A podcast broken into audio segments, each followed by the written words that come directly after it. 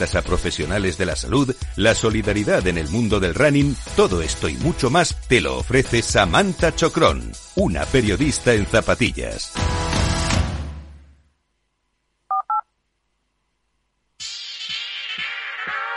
Bien, llegó el momento de despertar los mercados de Europa. Las pantallas de CMC Markets apuntan a un comienzo de sesión correctiva. No parece que vaya a ser demasiado profunda porque incluso hay algún índice futuro, un CFD, por ejemplo, el alemán, que está ya dándose la vuelta. Así que parece que va mejorando conforme se acerca el momento de la apertura. Faltan ocho minutos para que eso suceda. La caída del futuro del S del Eurostox es de un 0,7%, de 28 puntos, 4.056. La del IBEX es de 56 puntos, son seis décimas, en 8.660. Parece que está un poco más flojo el mercado español que el resto de los europeos.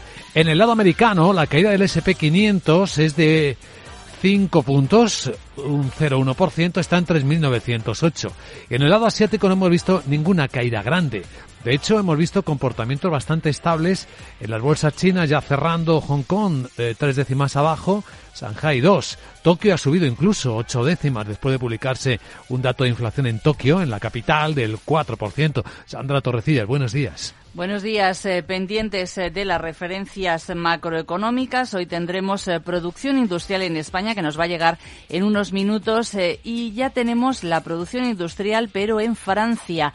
Es la del mes de noviembre y supera previsiones. Esperaba un repunte del 0,8% y ha sido del 2%. Mensajes positivos los que llevan, los que llegan esta mañana sobre la economía. El comisario europeo de Asuntos Económicos, Paolo Gentiloni dice en una entrevista en el periódico italiano Il Sole 24 Ore que la contracción económica de la zona euro a principios de este año puede ser menos profunda de lo que se temía. Y Nadia Calviño, la vicepresidenta económica de España, dice que el, el PIB de España en 2022 superará el 5%. La atención hoy estará en Estocolmo, donde vamos a tener allí a la florinata de la política monetaria. Van a despedir al gobernador del Banco Central sueco y podremos escuchar a Isabel Schnabel del BCE, estarán también el gobernador del Banco de Inglaterra, el de Japón, el del Banco de España y el plato fuerte, el presidente de la Reserva Federal, Jerome Powell. Es curioso, ya no es solo despedida de solteros, también de gobernadores de bancos centrales.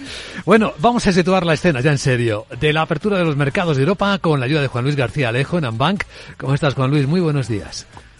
Hola, ¿qué tal? Muy buenos días. ¿Cómo está el mercado?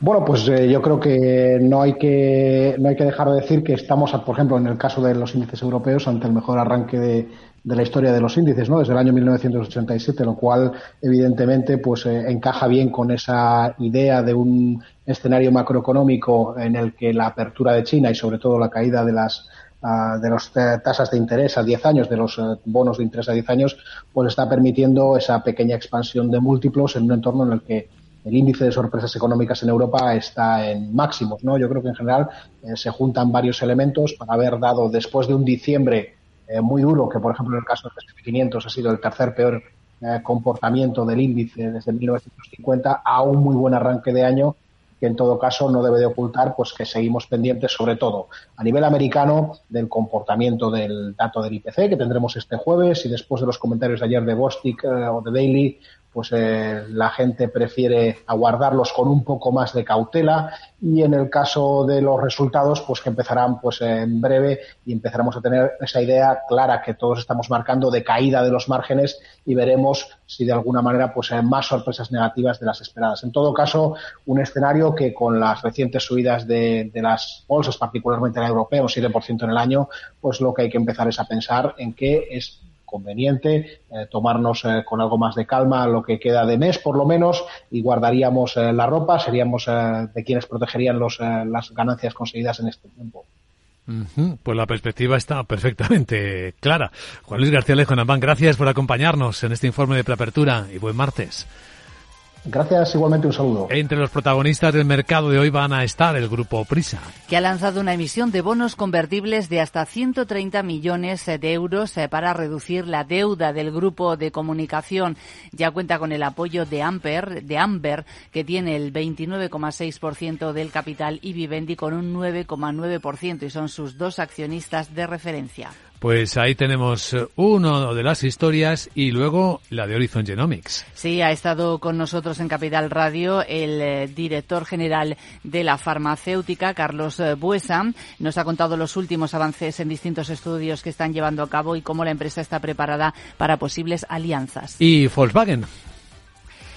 Eh, Volkswagen, el fabricante de automóviles de lujo, Bentley, eh, que es su unidad, eh, va a presentar ventas récord de vehículos para 2022 con una fuerte demanda que ha compensado una caída del 9% en China, causada sobre todo por los cierres relacionados con el coronavirus. Bueno, ¿y algunos otros antes de que empiece ya la sesión bursátil? Pues sí, por ejemplo, la empresa de contratación de personal Robert Walters, británica, porque aquí vamos a ver cómo se cotiza un posible profit Warning dice que las ganancias para todo el año van a estar ligeramente por debajo de las expectativas en un contexto que él califica de incierto.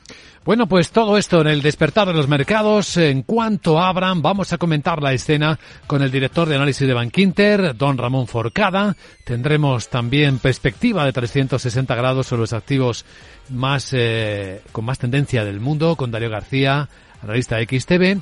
Y aprovecho para adelantar que tenemos consultorio de fondos de inversión a las nueve y media de la mañana y que hoy nos va a acompañar Mar Barrero, directora de análisis de Arquia Banca y que puedes preguntarle si lo quieres hacer. Tan fácil es eh, hacerlo como escribirnos un mail a oyentes arroba capitalradio.es o dejar tu pregunta grabada en el WhatsApp en el 687 050 600.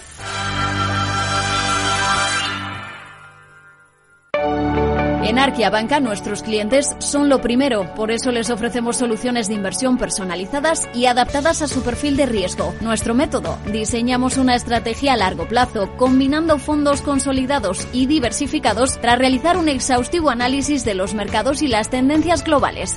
Arquia Banca, cuidamos de su patrimonio como si fuese nuestro. Puede consultar los folletos informativos y los documentos con los datos fundamentales del inversor en los registros públicos oficiales de la CNMV, así como en www.arquia.es y oficinas de Arquia Banca. Hey, asistente, busca cómo proteger mis ahorros de la inflación. Hay aproximadamente 19 millones de resultados. ¿Quieres que los lea? Buf, mejor que no. Puedes seguir buscando entre millones de contenidos, pero un asesoramiento de calidad solo te lo dará un especialista. En Renta 4 te ofrecemos un servicio de asesoramiento gratuito siempre que lo necesites. Entra en r4.com y descubre cómo te podemos ayudar. Renta 4 Banco. ¿Quieres más?